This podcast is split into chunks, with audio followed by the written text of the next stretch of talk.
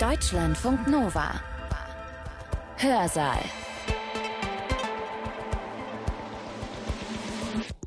Heute mit Katja Weber. Willkommen. Was wiegt schwerer? Das Recht auf persönliche Freiheit und Autonomie oder das Recht auf Schutz des Lebens? Wie seht ihr das? Und wie seht ihr das, wenn ich jetzt noch mal ein bisschen präziser werde und nachfrage, wie steht ihr zur Sterbehilfe, zur Sterbehilfe-Debatte? Das ist eine knifflige Abwägungssache und genau diese Abwägung muss der Gesetzgeber, also der Bundestag, treffen und dann auch neu regeln. Seit mehr als zwei Jahren schon. Die Freiheit, sich das Leben zu nehmen, umfasst auch die Freiheit, hierfür bei Dritten Hilfe zu suchen und Hilfe soweit sie angeboten wird, in Anspruch zu nehmen. Vom Begriff her, Suizid, für die Lateiner unter Ihnen sui cedere, sich selbst töten, ist definiert als die vorsätzliche Beendigung des eigenen Lebens. Wenn Sie den Autonomiebegriff bevorzugen, dann finden Sie vielleicht den Begriff Freitod besser. Das Bundesverfassungsgericht, wenn wir diese Sätze mal auf den Punkt bringen, sagt, ich habe das Recht, mein Sterben selbst zu bestimmen. Ich darf für mich sagen, wann soll es zu Ende sein. Also, am 26. Februar 2020 hat das Bundesverfassungsgericht in Karlsruhe entschieden, Paragraph 217 Strafgesetzbuch ist verfassungswidrig. Der hat Folgendes besagt. Zitat. Wer in der Absicht, die Selbsttötung eines anderen zu fördern, diesem hierzu geschäftsmäßig die Gelegenheit gewährt, verschafft oder vermittelt, wird mit Freiheitsstrafe bis zu drei Jahren oder mit Geldstrafe bestraft. Zitat Ende. Dieser Paragraph ist seit dem Entscheid aus Karlsruhe, also seit Februar 2020, obsolet aber noch immer kein neuer in Kraft. Eine gesetzliche Neuregelung muss dabei vieles gleichzeitig leisten können. Sterbehilfe nicht normalisieren, aus der Sterbehilfe kein Geschäft machen, aber eben auch die Autonomie des Individuums achten. Im März 2022 wurde im Bundestag ein Gesetzentwurf dazu vorgelegt, aber klar geregelt ist das alles aktuell noch nicht. Vermutlich zu Lasten von Menschen, die auf eindeutige Verfahren angewiesen sind und die möchten, dass wir ihre Autonomie und ihre freie Entscheidung achten. Um diese juristische Feinarbeit soll es hier im Folgenden gehen, im Vortrag der Medizinrechtlerin Birgit Schröder mit dem Titel Assistierter Suizid, ein rechtsfreier Raum Vorher will ich euch aber noch sagen, die Rechtswissenschaftlerin wird hier gleich sehr nüchtern, sehr explizite Fakten zum Thema darlegen. Wenn ihr ahnt, dass euch das zu viel wird, dass euch das zu viel werden könnte, dann lasst's bleiben mit diesem Hörsaal, schaltet aus und holt euch Hilfe. Entsprechende Angebote verlinken wir auf deutschlandfunknova.de slash Hörsaal. Und vorher auch noch ein Wort zum Vortrag und zur Rednerin. Birgit Schröder hat zum Thema Voraussetzungen und Grenzen der Sterbehilfe promoviert an der Uni Kiel. Sie ist Fachanwältin für Medizinrecht und sie lehrt als Vertretungsprofessorin am Fachbereich Gesundheit und Pflege der Hamburger Fernhochschule und dort hat sie auch ihren Vortrag gehalten. Und zwar im Rahmen einer Ringvorlesung zur Grundrechtsdebatte am 27. Januar 2022. Parallel zu ihrem Vortrag Assistierter Suizid, ein rechtsfreier Raum, hat sie eine Präsentation gezeigt, erklärt die aber so, dass wir auch nur übers Ohr gut folgen können. Unter anderem zeigt sie Leitsätze, die das Bundesverfassungsgericht seiner Entscheidung zugrunde gelegt hat. Birgit Schröder liest die jeweils auch vor im Vortrag. Auf deutschlandfunknova.de slash Hörsaal haben wir sie aber auch verlinkt, falls ihr sie lieber selbst vor Augen haben möchtet, parallel zum Hören. Auch den Beitrag der Leopoldina, also der Nationalen Akademie der Wissenschaften zu einer Neuregelung findet ihr dort. Und damit zum Vortrag. Es ist ein emotionales Thema und es ist total schön, dass so viele von Ihnen trotz oder vielleicht gerade wegen des Themas dabei sind. Und wir wollen einfach mal gucken, was wir am Ende gemeinsam feststellen können, wenn wir uns auf den Weg machen, uns ganz vorsichtig diesem Thema zu nähern. Ganz wichtig vorab, wir brauchen eine Triggerwarnung. In diesem Vortrag geht es um Trigger, also um Auslöser schwieriger Gefühle, Erinnerungen oder Flashbacks. Wir sprechen über Tod, Sterben und Suizid, über Sterbehilfe und diese Themen können bei einigen Menschen negative Reaktionen auslösen. Seien Sie achtsam, wenn Sie wissen, dass bei Ihnen das möglicherweise schwierige Reaktionen hervorrufen kann. Verzichten Sie bitte auf diesen Vortrag, holen Sie sich Hilfe oder hören Sie ihn wenigstens nicht alleine. Das vorab und dann starten wir. Vielleicht ganz kurz, was hat man für anwaltliche Berührungspunkte mit dem Thema? Ich bin Fachanwältin für Medizinrecht und beschäftige mich mit medizinrechtlichen Fragestellungen. Und der Suizid spielt in drei Komponenten dort eine Rolle. Einmal gibt es Menschen, die sich beraten lassen für sich selber oder für Angehörige, wenn sie mit dem Gedanken spielen, einen Suizid zu begehen und dabei vielleicht Hilfestellung in Anspruch nehmen möchten oder müssen. Da geht es dann sozusagen darum, was ist legal, was ist illegal, wo gibt es vielleicht auch eine rechtliche Grauzone, was geht in Deutschland vielleicht auch tatsächlich nicht. Dann geht es dann auch so um diese Fragen Sterbehilfe, Tourismus im weitesten Sinne. Dann berührt uns das Thema auf der Fortbildungsebene, vor allen Dingen Fortbildungen für Kliniken, für Ethikkommissionen, die seit der Entscheidung des Bundesverfassungsgerichts ja gezwungen sind, ob sie wollen oder nicht, sich irgendwie zu diesem Thema zu positionieren. Und da natürlich ein bisschen rechtliche, anwaltliche Unterstützung benötigen, um da dann auch quasi den rechtlichen Rahmen abzustecken. Und dann ein Thema, was für mich vielleicht eines der emotionalsten Themen tatsächlich ist, ist das Thema Haftung.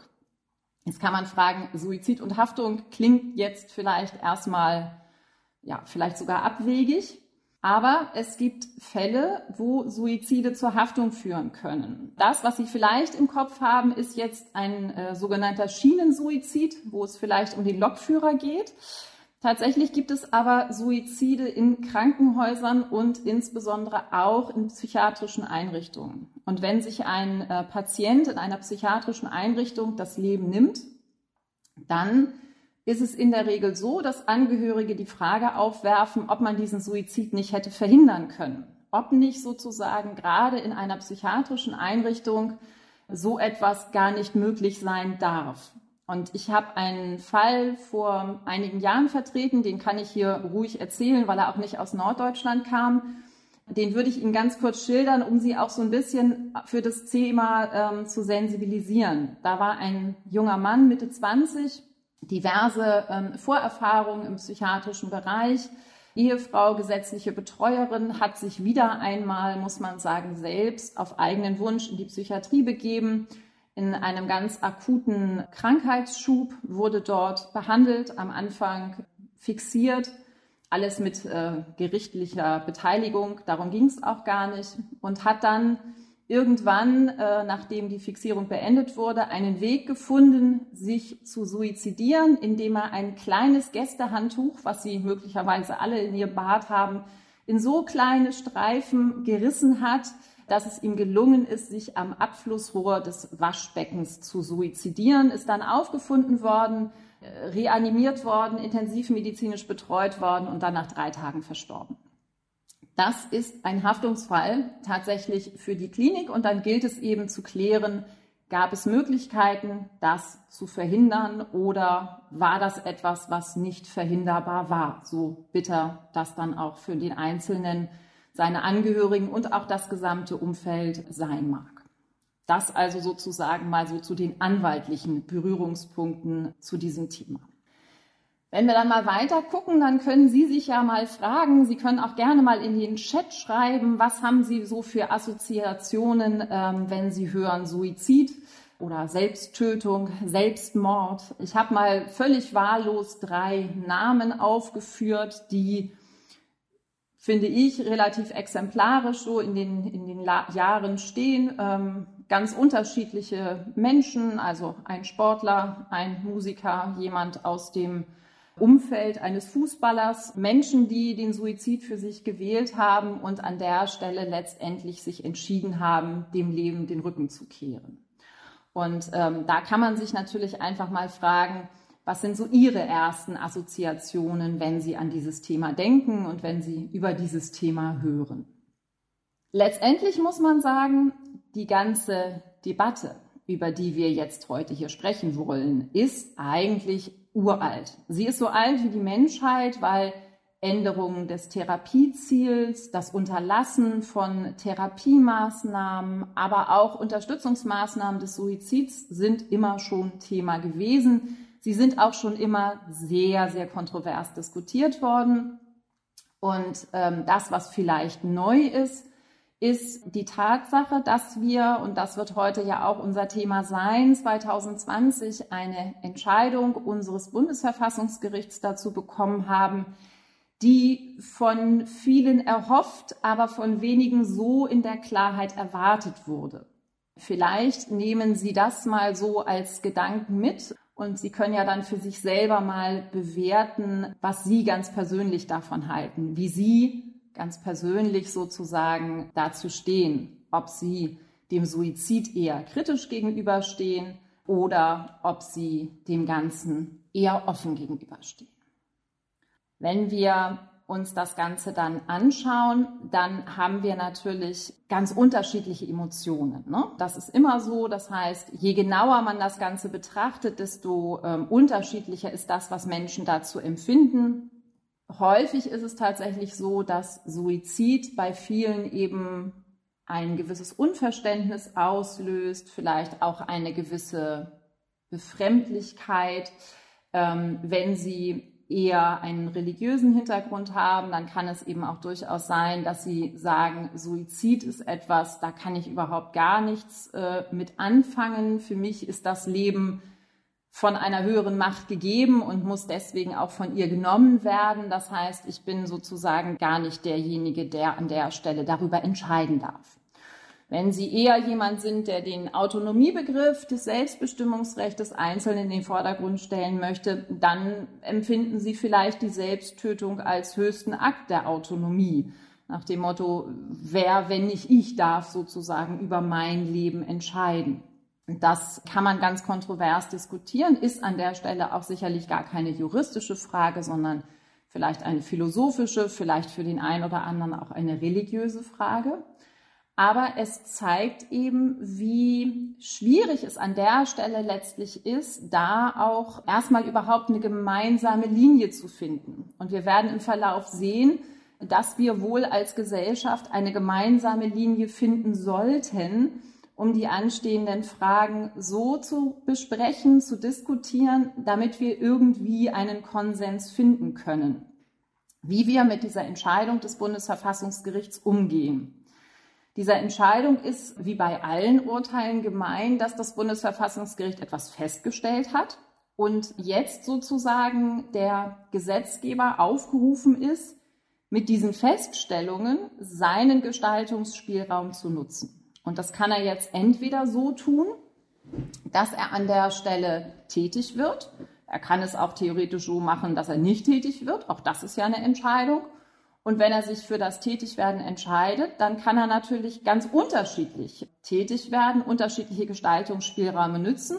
Und wir werden sehen, wie schwierig das möglicherweise ist, hier dann auch als Gesetzgeber tätig zu werden und hier an der Stelle überhaupt eine zufriedenstellende Lösung zu finden, wenn es sie denn überhaupt gibt. Worum geht es heute Abend nicht? Das ist ja ähm, vielleicht für den einen oder anderen von Ihnen immer ganz besonders wichtig, zu wissen, worum geht es eigentlich nicht. Und es geht uns heute Abend hier im Rahmen der Debatte nicht um den Suizid allgemein. Es geht uns nicht um Appellsuizide. Es geht uns nicht um die Sterbehilfedebatte allgemein, um Tötung auf Verlangen. Es geht nicht um die terminale Sedierung, um Sterbefasten, um die Rechtslage im Ausland, um das ärztliche Berufsrecht oder um Auswirkungen auf mittelbar Betroffene, sondern es geht uns nur in Anführungsstrichen um Menschen, die sich mit zum Beispiel ärztlicher Hilfestellung das Leben nehmen möchten. Jetzt können Sie sagen, dann sind wir zügig fertig. Das, äh, wie soll ich sagen, kann so sein, muss aber nicht. Ich glaube eher nicht, weil es bleibt noch ganz, ganz viel übrig. Vom Begriff her Suizid für die Lateiner unter Ihnen sui cedere, sich selbst töten, ist definiert als die vorsätzliche Beendigung des eigenen Lebens. Wenn Sie von der Begrifflichkeit her kommen und den Autonomiebegriff bevorzugen, dann finden Sie vielleicht den Begriff Freitod besser. Wenn Sie es eher kritisch sehen, wählen Sie vielleicht eher den Begriff Selbstmord. Wenn Sie da eher medizinisch rangehen, gibt es einen ICD-10-Code, den man dann möglicherweise auf einer entsprechenden ärztlichen Dokumentation finden würde. Ganz kurz, damit wir das noch einmal alle präsent haben. Wir unterscheiden im Wesentlichen drei Formen der Sterbehilfe, um die es nicht geht, aber die wir quasi brauchen, um sauber den Beihilfebegriff zu kriegen. Ähm, es gibt die aktive Sterbehilfe. A verabreicht B eine tödlich wirkende Injektion, ist strafbar, müssen wir nicht diskutieren, in anderen Ländern straflos, bei uns eben rechtswidrig. Passive Sterbehilfe, da finde ich persönlich den, ähm, dieses Bild so schön, wenn wir der Natur den Lauf lassen, wenn wir nicht mehr kurativ behandeln, sondern nur noch palliativ. Also wenn es nicht mehr darum geht, eine Krankheit zu bekämpfen, ähm, der heilende Ansatz nicht mehr im Vordergrund steht, sondern ähm, wenn wir nur noch Symptome lindern, wenn wir wieder Lebensqualität versuchen zu geben, eben in dem Rahmen, was noch möglich ist. Dann gibt es die indirekte Sterbehilfe. Ähm, die ist ebenso wie die passive Sterbehilfe straflos. Das heißt, die Lebensverkürzung tritt als Nebenfolge einer Schmerzbehandlung ein. Damit ist eben gemeint, ich sorge dafür, dass jemand schmerzfrei oder zumindest schmerzgelindert ist und wenn sich dadurch zufällig dann die Lebensspanne verkürzt, dann ist das als, man nennt es unbeabsichtigte Nebenfolge straflos. Und uns geht es um die Beihilfe im Sinne von 27 Strafgesetzbuch, das heißt die Förderung der Haupttat, beispielsweise durch das Besorgen oder Bereitstellen eines tödlich wirkenden Medikaments.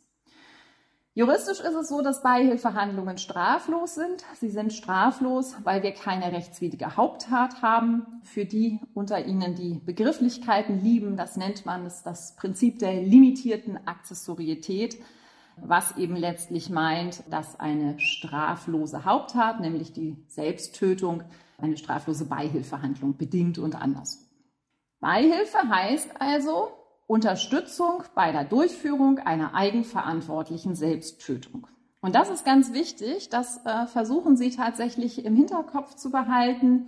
Die sogenannte Tatherrschaft, die muss beim Sterbewilligen, beim Betroffenen liegen. Das meint, ich muss bis zum Schluss sozusagen in der Lage sein, die ganze Handlung zu steuern, sie auch zu unterbrechen oder auch abzubrechen.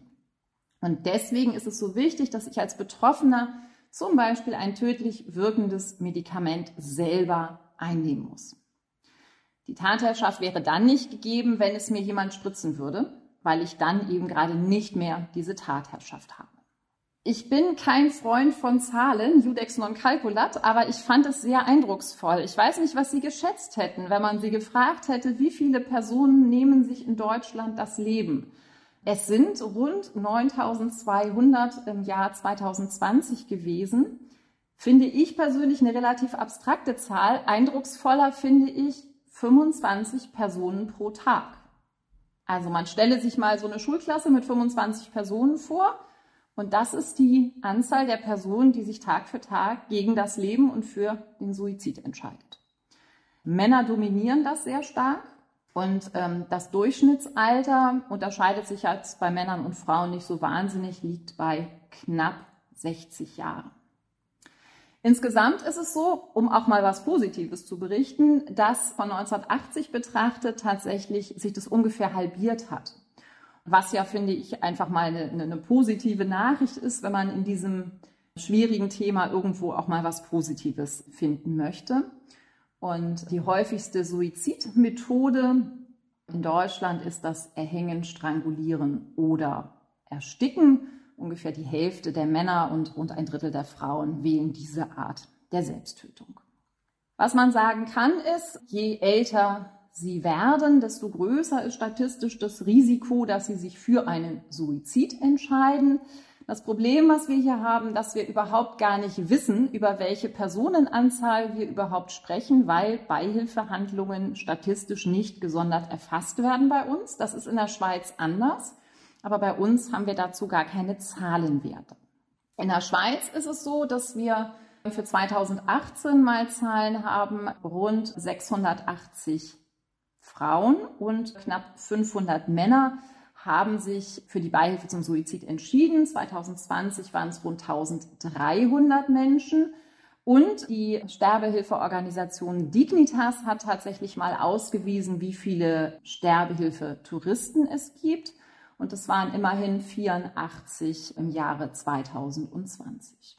Letztendlich ist es so, dass man sagen kann, dass äh, Menschen, die sich gegen das Leben entscheiden, die größte Gruppe der Menschen sind, die weltweit durch Gewalt zu Tode kommen. Man geht in Deutschland ungefähr von 100.000 Suizidversuchen aus, was natürlich, finde ich, auch nochmal eine ganz eindrucksvolle Zahl letztendlich ist.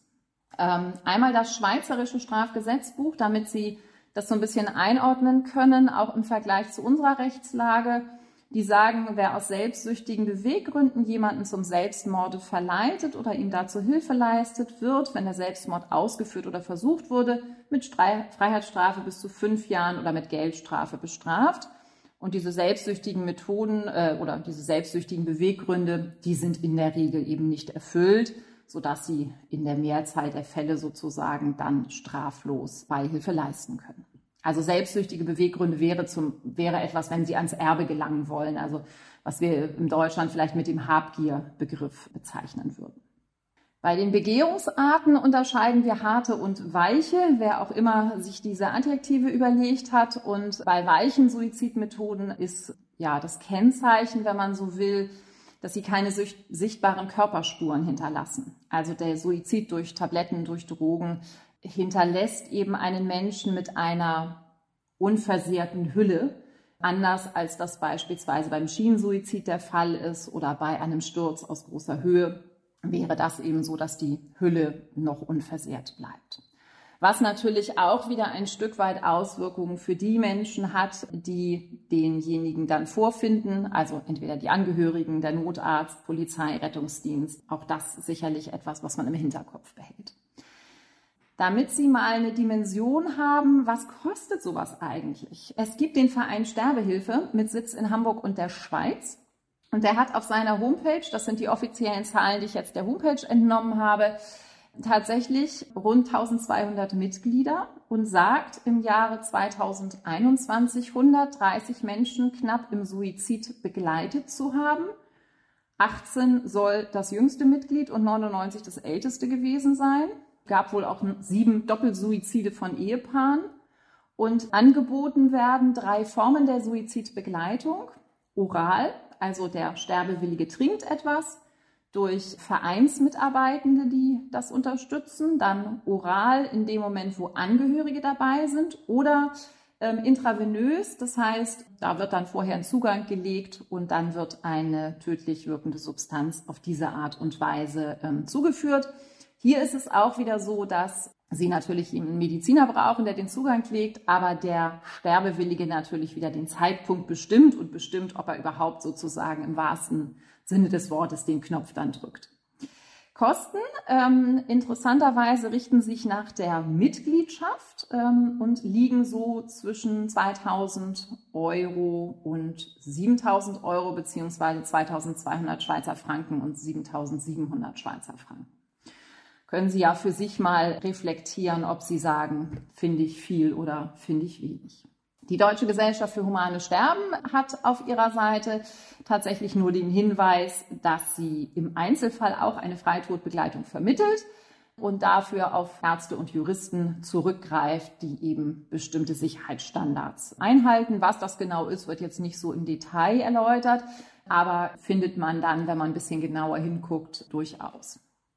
Ich möchte Sie, bevor wir zur Entscheidung des äh, Bundesverfassungsgerichts kommen, noch auf etwas hinweisen, was auch stark äh, in der Presse diskutiert wurde, was schon ein bisschen zurückliegt, aber was, glaube ich, für unsere Debatte ganz wichtig ist. Und zwar hat unser Bundesverwaltungsgericht entschieden, dass in Extremfällen der Staat Menschen, die schwer und unheilbar erkrankt sind, den Zugang zu tödlich wirkenden Medikamenten nicht verwehren darf. Und das hat man begründet mit dem allgemeinen Persönlichkeitsrecht. Das Gericht sagt, dieses umfasse auch das Recht eines schwer und unheilbar kranken Patienten zu entscheiden, wie und zu welchem Zeitpunkt sein Leben beendet werden soll. Voraussetzung sei, dass der Patient so wörtlich seinen Willen frei bilden und dementsprechend handeln kann. Und unser Bundesgesundheitsministerium hat das Bundesinstitut für Arzneimittel und Medizinprodukte 2018 angewiesen, sämtliche Anträge von Bürgern abzulehnen. Wird in der Presse als sogenannter Nichtanwendungserlass von Herrn Spahn auch diskutiert. Das bedeutet, keiner, der so einen Antrag gestellt hat, hat je die Genehmigung bekommen. Es sind mittlerweile natürlich viele Menschen verstorben. Man möchte sozusagen das Bundesinstitut offensichtlich da rauslassen unter klarer Missachtung dessen, was das Bundesverwaltungsgericht festgestellt hat. So, und jetzt kommen wir endlich, lange Vorrede, aber jetzt ist es sieben und äh, der ideale Zeitpunkt, sich mit der Entscheidung des Bundesverfassungsgerichts zu beschäftigen. Diese Entscheidung vom 26. Februar 2020 ist nach meinem Dafürhalten ein bisschen untergegangen. Wie so viele spannende Themen ist sie der Corona-Pandemie zum Opfer gefallen, weil man einfach viele andere wichtige Themen hat, diese Entscheidung, die ich wirklich für sehr, sehr zentral halte, hat nicht das Echo bekommen, was sie vielleicht wirklich verdient hätte. Sie sehen jetzt hier so eine Vielzahl von Aktenzeichen. Das heißt einfach nur, dass mehrere Verfahren verbunden wurden. Ne? Also nicht, dass Sie sich wundern. Normalerweise gibt es immer nur ein Aktenzeichen, aber hier gab es eben eine Verbindung mehrerer Verfahren. Deswegen sind es so viele Aktenzeichen. Sie sehen aber auch die letzten äh, Ziffern, das ist ja immer das Jahr, also die Verfahren sind aus 15 und 16 und wurden dann 2020 entschieden.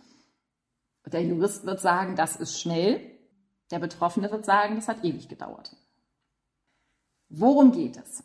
Es geht um Paragraph 217. 217 sagt, dass derjenige unter Strafe stehen soll, der in der Absicht, die Selbsttötung eines anderen zu fördern, irgendwie geschäftsmäßig tätig wird. Dagegen, also gegen, diesen, gegen diese Norm, ich zeige sie Ihnen gleich nochmal im äh, Originaltext, haben sich verschiedene Vereine gewandt, unter anderem auch der Verein, den ich Ihnen eben gezeigt habe, mit Sitz in Deutschland und der Schweiz aber auch Patienten, Ärzte, Rechtsanwälte, die eben gesagt haben, diese Norm geht nicht, diese Norm ist verfassungswidrig, sie steht nicht im Einklang mit unserem Grundgesetz. Vorausgegangen war eine Debatte 2015 im Bundestag und dort hatte man eben gesagt, man wolle sogenannten Sterbehilfevereinen, Sterbehilfeorganisationen eine Tätigkeit in Deutschland unmöglich machen. Man wollte Suizidbeihilfe verbieten, man wollte vor allen Dingen eine Kommerzialisierung und eine, so hat man es gesagt, Normalisierung verhindern. Man hatte große Sorge vor gesellschaftlichen Folgen. Das Dammbruchargument ist da bemüht worden und hat gesagt, das soll so nicht sein. Und ähm, als der Gesetzgeber tätig geworden ist, da hat man eigentlich schon gewusst, das wird ganz schwierig. Der Wortlaut des Gesetzes hatte schon von Anfang an zu Verwirrung und Missverständnissen geführt. Ärzte haben gefürchtet, dass man schon alleine dieses Gespräch mit dem Sterbewilligen, dass es da schon strafrechtliche Konsequenzen gibt. Und die Musterberufsordnung damals der Bundesärztekammer hat auch die Beihilfe zum Suizid explizit untersagt, ist mittlerweile geändert worden. Aber auch heute sagt die Bundesärztekammer in der Presseerklärung noch, die Beihilfe zum Suizid sei keine ärztliche Aufgabe. So sieht Paragraph 217 zu dem Zeitpunkt aus. Inzwischen, wie gesagt, ist er entfallen, weil verfassungswidrig. Da sehen Sie schon auch in der Formulierung die Problematik, wer in der Absicht, die Selbsttötung eines anderen zu fördern, diesem geschäftsmäßig die Gelegenheit gewährt, verschafft oder vermittelt, wird mit Freiheitsstrafe bis zu drei Jahren oder mit Geldstrafe bestraft. Und ähm, dann gibt es im Absatz 2 eine Privilegierung für den Angehörigen. Und da sehen Sie eben schon dieses geschäftsmäßig. Und geschäftsmäßig war eben ursprünglich so gedacht für Sterbehilfevereine. Aber man hat äh, geschäftsmäßig so interpretiert, dass das schon immer gegeben sein könnte, wenn eine gewisse Wiederholungsgefahr besteht. Und diese Wiederholungsgefahr könnte man sehen bei jedem Palliativmediziner, bei jedem Arzt, der mit mehr als einem Patienten sich über dieses Thema unterhält. Und deswegen ist eben von ärztlicher Seite hier ein ganz, ganz erhebliches Strafbarkeitsrisiko gesehen worden, was eben dazu geführt hat, dass man gesagt hat, diese Norm steht nicht im Einklang mit unserem Grundgesetz. So, und jetzt kriegen Sie in Originalwortlaut, denn das kann keiner so schön wie das Bundesverfassungsgericht, einmal die Leitsätze. Das ist relativ viel, aber ich bin ein großer Fan der Leitsätze, weil ähm, wenn Sie die Entscheidung lesen, das ist ja noch viel, viel mehr und es ist wirklich, finde ich, sehr, sehr gut ähm, zusammengefasst und auch von den Formulierungen so, dass man das, finde ich, sehr gut auf den Punkt gebracht hat. Insofern äh, sehen Sie es mir nach, wenn ich Sie jetzt mal durch diese trockene juristische Materie schicken muss. Ich finde, es lohnt sich. Es beginnt damit, und das ist ganz wichtig, dass das allgemeine Persönlichkeitsrecht betont wird. Das ist ja normiert in den Artikeln 2 und 1 unseres Grundgesetzes. Und da steht so lapidar, das allgemeine Persönlichkeitsrecht umfasst als Ausdruck persönlicher Autonomie ein Recht auf selbstbestimmtes Sterben. Das ist ein Statement, vor allen Dingen vorangestellt. Und dann geht es weiter, das Recht auf ein selbstbestimmtes Sterben schließt die Freiheit ein, sich das Leben zu nehmen. Auch das ist eine Aussage. Ne?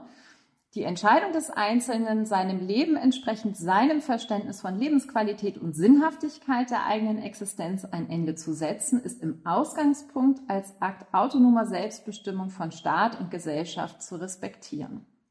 Die Freiheit, sich das Leben zu nehmen, umfasst auch die Freiheit, hierfür bei Dritten Hilfe zu suchen und Hilfe, soweit sie angeboten wird, in Anspruch zu nehmen. Das mag jetzt vielleicht für den einen oder anderen nicht so eindrucksvoll klingen, aber das ist es tatsächlich. Also das Bundesverfassungsgericht, wenn wir diese Sätze mal auf den Punkt bringen, sagt, ich habe das Recht, mein Sterben selbst zu bestimmen. Ich darf für mich sagen, wann soll es zu Ende sein. Und Gesellschaft und Staat dürfen sozusagen mein Verständnis von Lebensqualität und meine Auffassung von Sinnhaftigkeit gar nicht in Frage stellen sondern meine Autonomie umfasst es, das für mich alleine zu entscheiden. Und ich darf mir sogar bei Dritten Hilfe holen, wenn sie mir Hilfe anbieten. Also ich muss das nicht alleine machen. So, jetzt wird es ein bisschen juristisch. Auch staatliche Maßnahmen, die eine mittelbare oder faktische Wirkung entfalten, können Grundrechte beeinträchtigen und müssen daher von Verfassungswegen hinreichend gerechtfertigt sein. Das in Paragraph 217 Absatz 1 StGB strafbewährte Verbot der geschäftsmäßigen Förderung der Selbsttötung macht es Suizidwilligen faktisch unmöglich, die von ihnen gewählte, geschäftsmäßig angebotene Suizidhilfe in Anspruch zu nehmen. Damit sagt das Bundesverfassungsgericht, Lieber Gesetzgeber, als du 217 erfunden hast, bist du übers Ziel hinausgeschossen. Dann geht es weiter. Das Verbot der geschäftsmäßigen Selbsttötung ist am Maßstab strikter Verhältnismäßigkeit zu messen. Das ist immer so. Staatliche Maßnahmen müssen immer verhältnismäßig sein. Dafür ist eine strenge Prüfung erforderlich. Und dann wird weiter ausgeführt, bei der Zumutbarkeitsprüfung ist zu berücksichtigen, dass die Regelung der assistierten Selbsttötung sich in einem Spannungsfeld unterschiedlicher verfassungsrechtlicher Schutzaspekte bewegt. Die Achtung vor dem grundlegenden, auch das eigene Lebensende umfassenden Selbstbestimmungsrecht desjenigen, der sich in eigener Verantwortung dazu entscheidet, sein Leben selbst zu beenden und hierfür Unterstützung sucht, tritt in Kollision des Staates die Autonomie suizidwilliger und darüber auch das hohe Rechtsgut Leben zu schützen. Das ist das, was wir juristisch als Abwägungsentscheidung bezeichnen. Das ist ganz häufig so, dass mehrere Güter auf Verfassungsrang sozusagen äh, miteinander in Konkurrenz treten können. Stellen Sie sich eine Waagschale vor, in der Sie das eine tun, die Autonomie beispielsweise, und die andere Waagschale den Lebensschutz und dann gucken Sie, wo für Sie sozusagen das Ganze hingeht, wo der Ausschlag letztlich ist. Sie haben es gleich geschafft. Der hohe Rang, den die Verfassung der Autonomie und dem Leben beimisst, ist grundsätzlich geeignet, deren effektiv präventiven Schutz auch mit Mitteln des Strafrechts zu rechtfertigen. Wenn die Rechtsordnung bestimmte für die Autonomie gefährliche Formen der Suizidhilfe unter Strafe stellt, muss sie sicherstellen, dass trotz des Verbots im Einzelfall ein Zugang zu freiwillig bereitgestellter Suizidhilfe real eröffnet bleibt. Das heißt, es wird jetzt nicht gesagt, man darf das gar nicht regeln, sondern es wird gesagt, grundsätzlich darf man das regeln, aber man muss eben hier versuchen, Ausgleich zu schaffen. Das Verbot der geschäftsmäßigen Förderung der Selbsttötung in Paragraph 217 Absatz 1 StGB verengt die Möglichkeiten einer assistierten Selbsttötung in einem solchen Umfang, dass dem Einzelnen faktisch kein Raum zur Wahrnehmung seiner verfassungsrechtlich geschützten Freiheit bleibt. Da wird nochmal betont, warum das verfassungswidrig ist, ne, weil es den Einzelnen zu sehr einengt, ihn zu sehr limitiert. Und für die Ärzteschaft insbesondere ein ganz wichtiger Schlusssatz, niemand kann verpflichtet werden, Suizidhilfe zu leisten. Das heißt, ich habe sozusagen keinen Anspruch drauf. Also im juristischen Sinne kann ich das nicht einfordern, sondern ich kann anfragen, Aber wenn jemand sagt, ich helfe nicht, dann ist das in Ordnung. Das kann er dann äh, mit seinem ärztlichen Ethos, mit seiner Glaubens- und Gewissensfreiheit oder womit auch immer begründen oder muss es auch gar nicht begründen, aber ich kann sozusagen diese Hilfe nicht einfordern.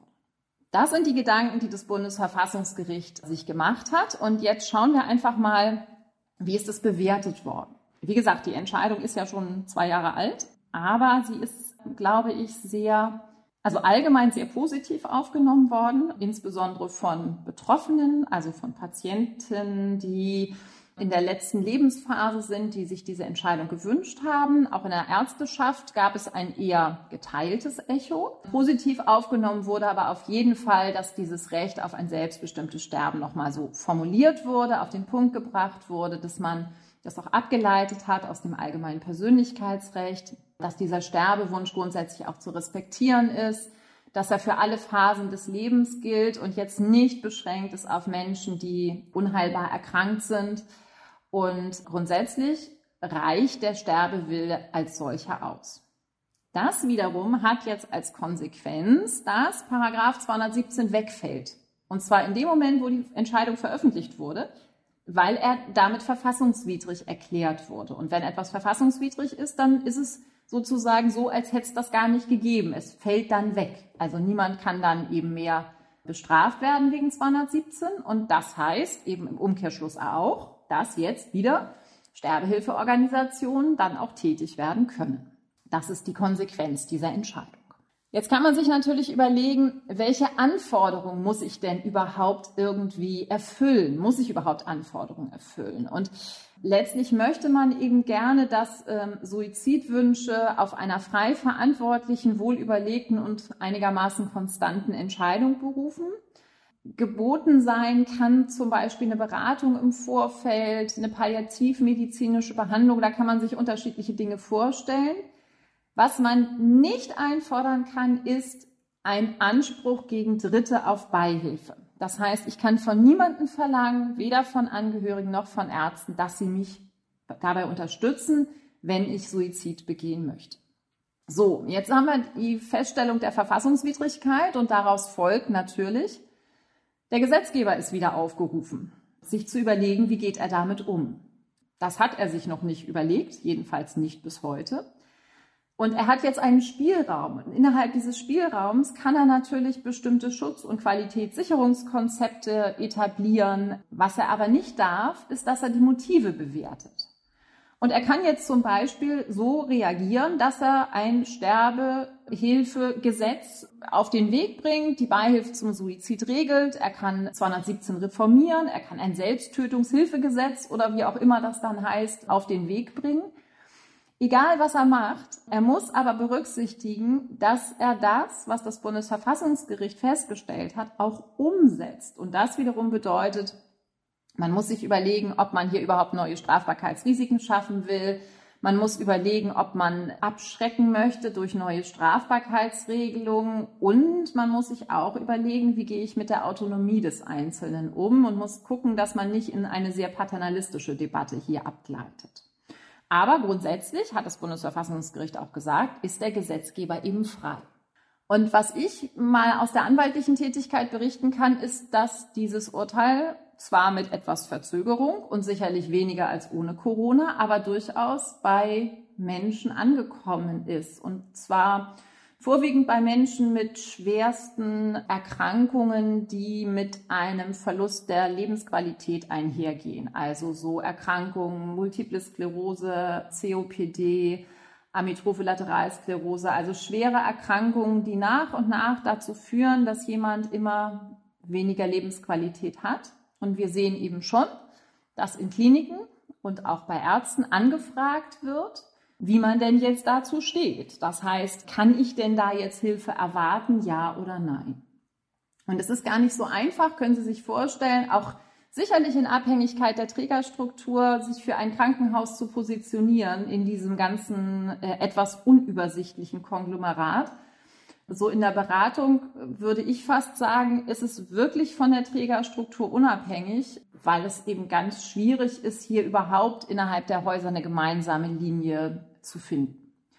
Und das Problem ist, dass diese ganze Debatte eben nicht so sehr juristisch ist. Ich würde fast sagen, sie ist am wenigsten juristisch, weil sie hat halt theologische Aspekte, philosophisch, ethisch, medizinisch, politisch und sicherlich auch juristisch, aber gar nicht so sehr juristisch, wie man vielleicht auf den ersten Blick meint.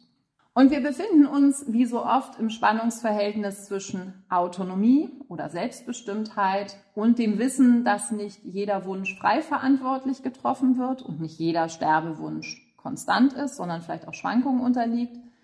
Es ist das alte Thema um Autonomie und Freiheit und Lebensschutz, was Sie ja auch beispielsweise aus der Abtreibungsdebatte kennen und was ja jetzt auch nochmal in der Diskussion um die Werbung für den Schwangerschaftsabbruch gerade so in der letzten Zeit debattiert worden ist.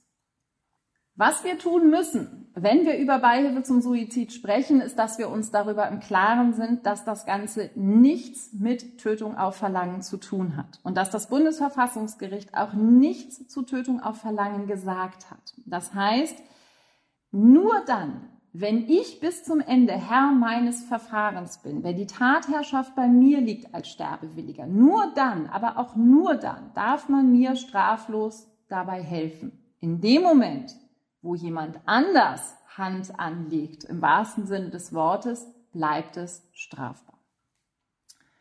Und so sieht 216 aus. Ist jemand durch das ausdrückliche und ernstliche Verlangen des Getöteten zur Tötung bestimmt worden, so ist als Freiheitsstrafe von sechs Monaten bis zu fünf Jahren zu erkennen. Das bedeutet, wenn Sie jemanden bitten, Sie zu töten, weil Sie vielleicht das aufgrund körperlicher Einschränkungen nicht mehr alleine können, dann ist das keine Beihilfe zum Suizid, sondern eine Tötung auf Verlangen. Und die hat in dieser Debatte sozusagen gar nichts verloren.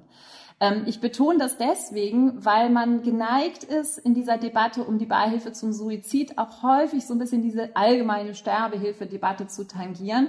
Und das ist hier wirklich etwas, was unbeeindruckt von der Entscheidung weiterhin so gilt. Da hat sich nichts geändert. Was kann man jetzt tun? Man kann niedrigschwellige Beratungsangebote machen, man kann die palliativmedizinische Versorgung stärken, man kann so ein Beratungs- ähm, und Begleitnetzwerk installieren. Da haben sich die Leopoldiner mal was zu überlegt. Das kann man alles machen. Ähm, man kann auch, und da gibt es eben ganz äh, kurzfristig, nämlich Anfang letzten Jahres, vom 29.01. auch Gesetzesentwürfe, die durchaus auch parteiübergreifend auf den Weg gebracht worden sind die sich unterschiedliche Dinge überlegt haben. Herr Lauterbach hat ja mittlerweile durch seine Funktion als Gesundheitsminister erklärt, er würde das nicht mehr unterstützen, sondern würde sich da so ein bisschen zurückziehen. Es hat am 21. April eine Orientierungsdebatte zu diesem Thema gegeben, wo eben sich so ein bisschen rauskristallisiert hat. Man äh, hat so unterschiedliche Ideen, wie man das regeln möchte. Es gibt so Ideen, dass man bestimmte Menschen ausschließen möchte, Minderjährige zum Beispiel, Menschen mit psychischen Erkrankungen, dass man so, so ein Sicherheitsnetz sich vorstellt durch Beratungsstellen. Aber keiner dieser Gesetzesentwürfe ist im Moment so weit, dass der jetzt wirklich kurz vor der Zielgeraden steht. Was man sagen kann, ist, dass eigentlich all diese Entwürfe eines gemeinsam haben. Sie betonen sozusagen die Anforderungen an den Sterbewilligen. Das heißt, er muss einwilligungsfähig sein.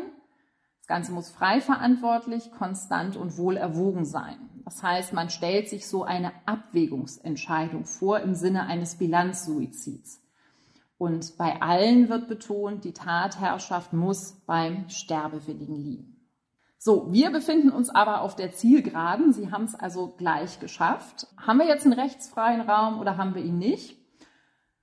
Ich würde sagen, wir haben keinen, weil wir haben letztlich das, was wir hatten, bevor es 217 überhaupt gab. Was wir aber haben, ist eine Entscheidung des Bundesverfassungsgerichts, die wir nicht ignorieren dürfen. Das bedeutet, der autonome Mensch hat das Recht zu sagen, ich möchte sterben und ich möchte Hilfe in Anspruch nehmen.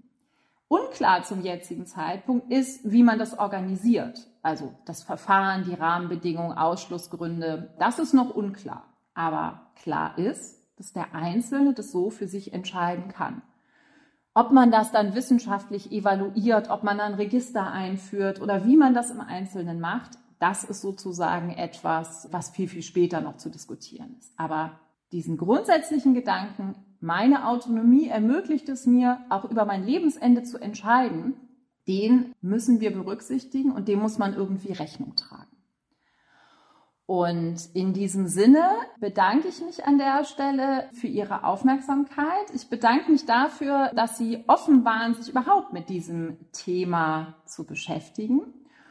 Und damit Sie jetzt vielleicht einen Anlass haben, mit uns ins Gespräch zu kommen, muss ich Ihnen jetzt einmal ein Foto zeigen, was ich persönlich sehr eindrucksvoll fand. Ich meine, ich kann das hier zeigen, aber ich weise noch mal darauf hin, möglicherweise könnte das ein Trigger sein. Dieses Foto sozusagen, was ich Ihnen gerne zeigen möchte, ist eines, das finde ich sehr eindrucksvoll ist deswegen, weil es ja etwas berührt, ähm, was Sie möglicherweise alle kennen oder was Sie vielleicht auch schon mal gesehen haben, wenn Sie sich für Kunst interessieren. Das ist Sarko. Vielleicht haben Sie Sarko schon mal gesehen. Vielleicht kommt er Ihnen bekannt vor. Er ist auf vielen Kunstausstellungen gezeigt worden. Sarko in diesem, finde ich, ganz freundlichen Blau gehalten, ist eine Kapsel. Diese Kapsel, die wird im Innenraum zunächst mit Sauerstoff geflutet und dann wird dieser Sauerstoffgehalt sehr schnell reduziert, nachdem der Sterbewillige sich in die Kapsel begeben hat und einen Prozess aktiviert hat. Und das Ganze dauert ungefähr 30 Sekunden. Dann wird der Sterbewillige bewusstlos.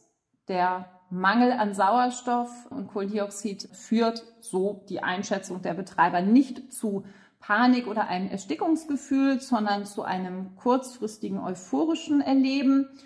Er wird bezeichnet als der Tesla der Sterbehilfe. Und vorab soll, also diese Kapsel ist jetzt im Moment noch nicht in der Schweiz im Einsatz, aber man, man möchte das gerne, man strebt es an.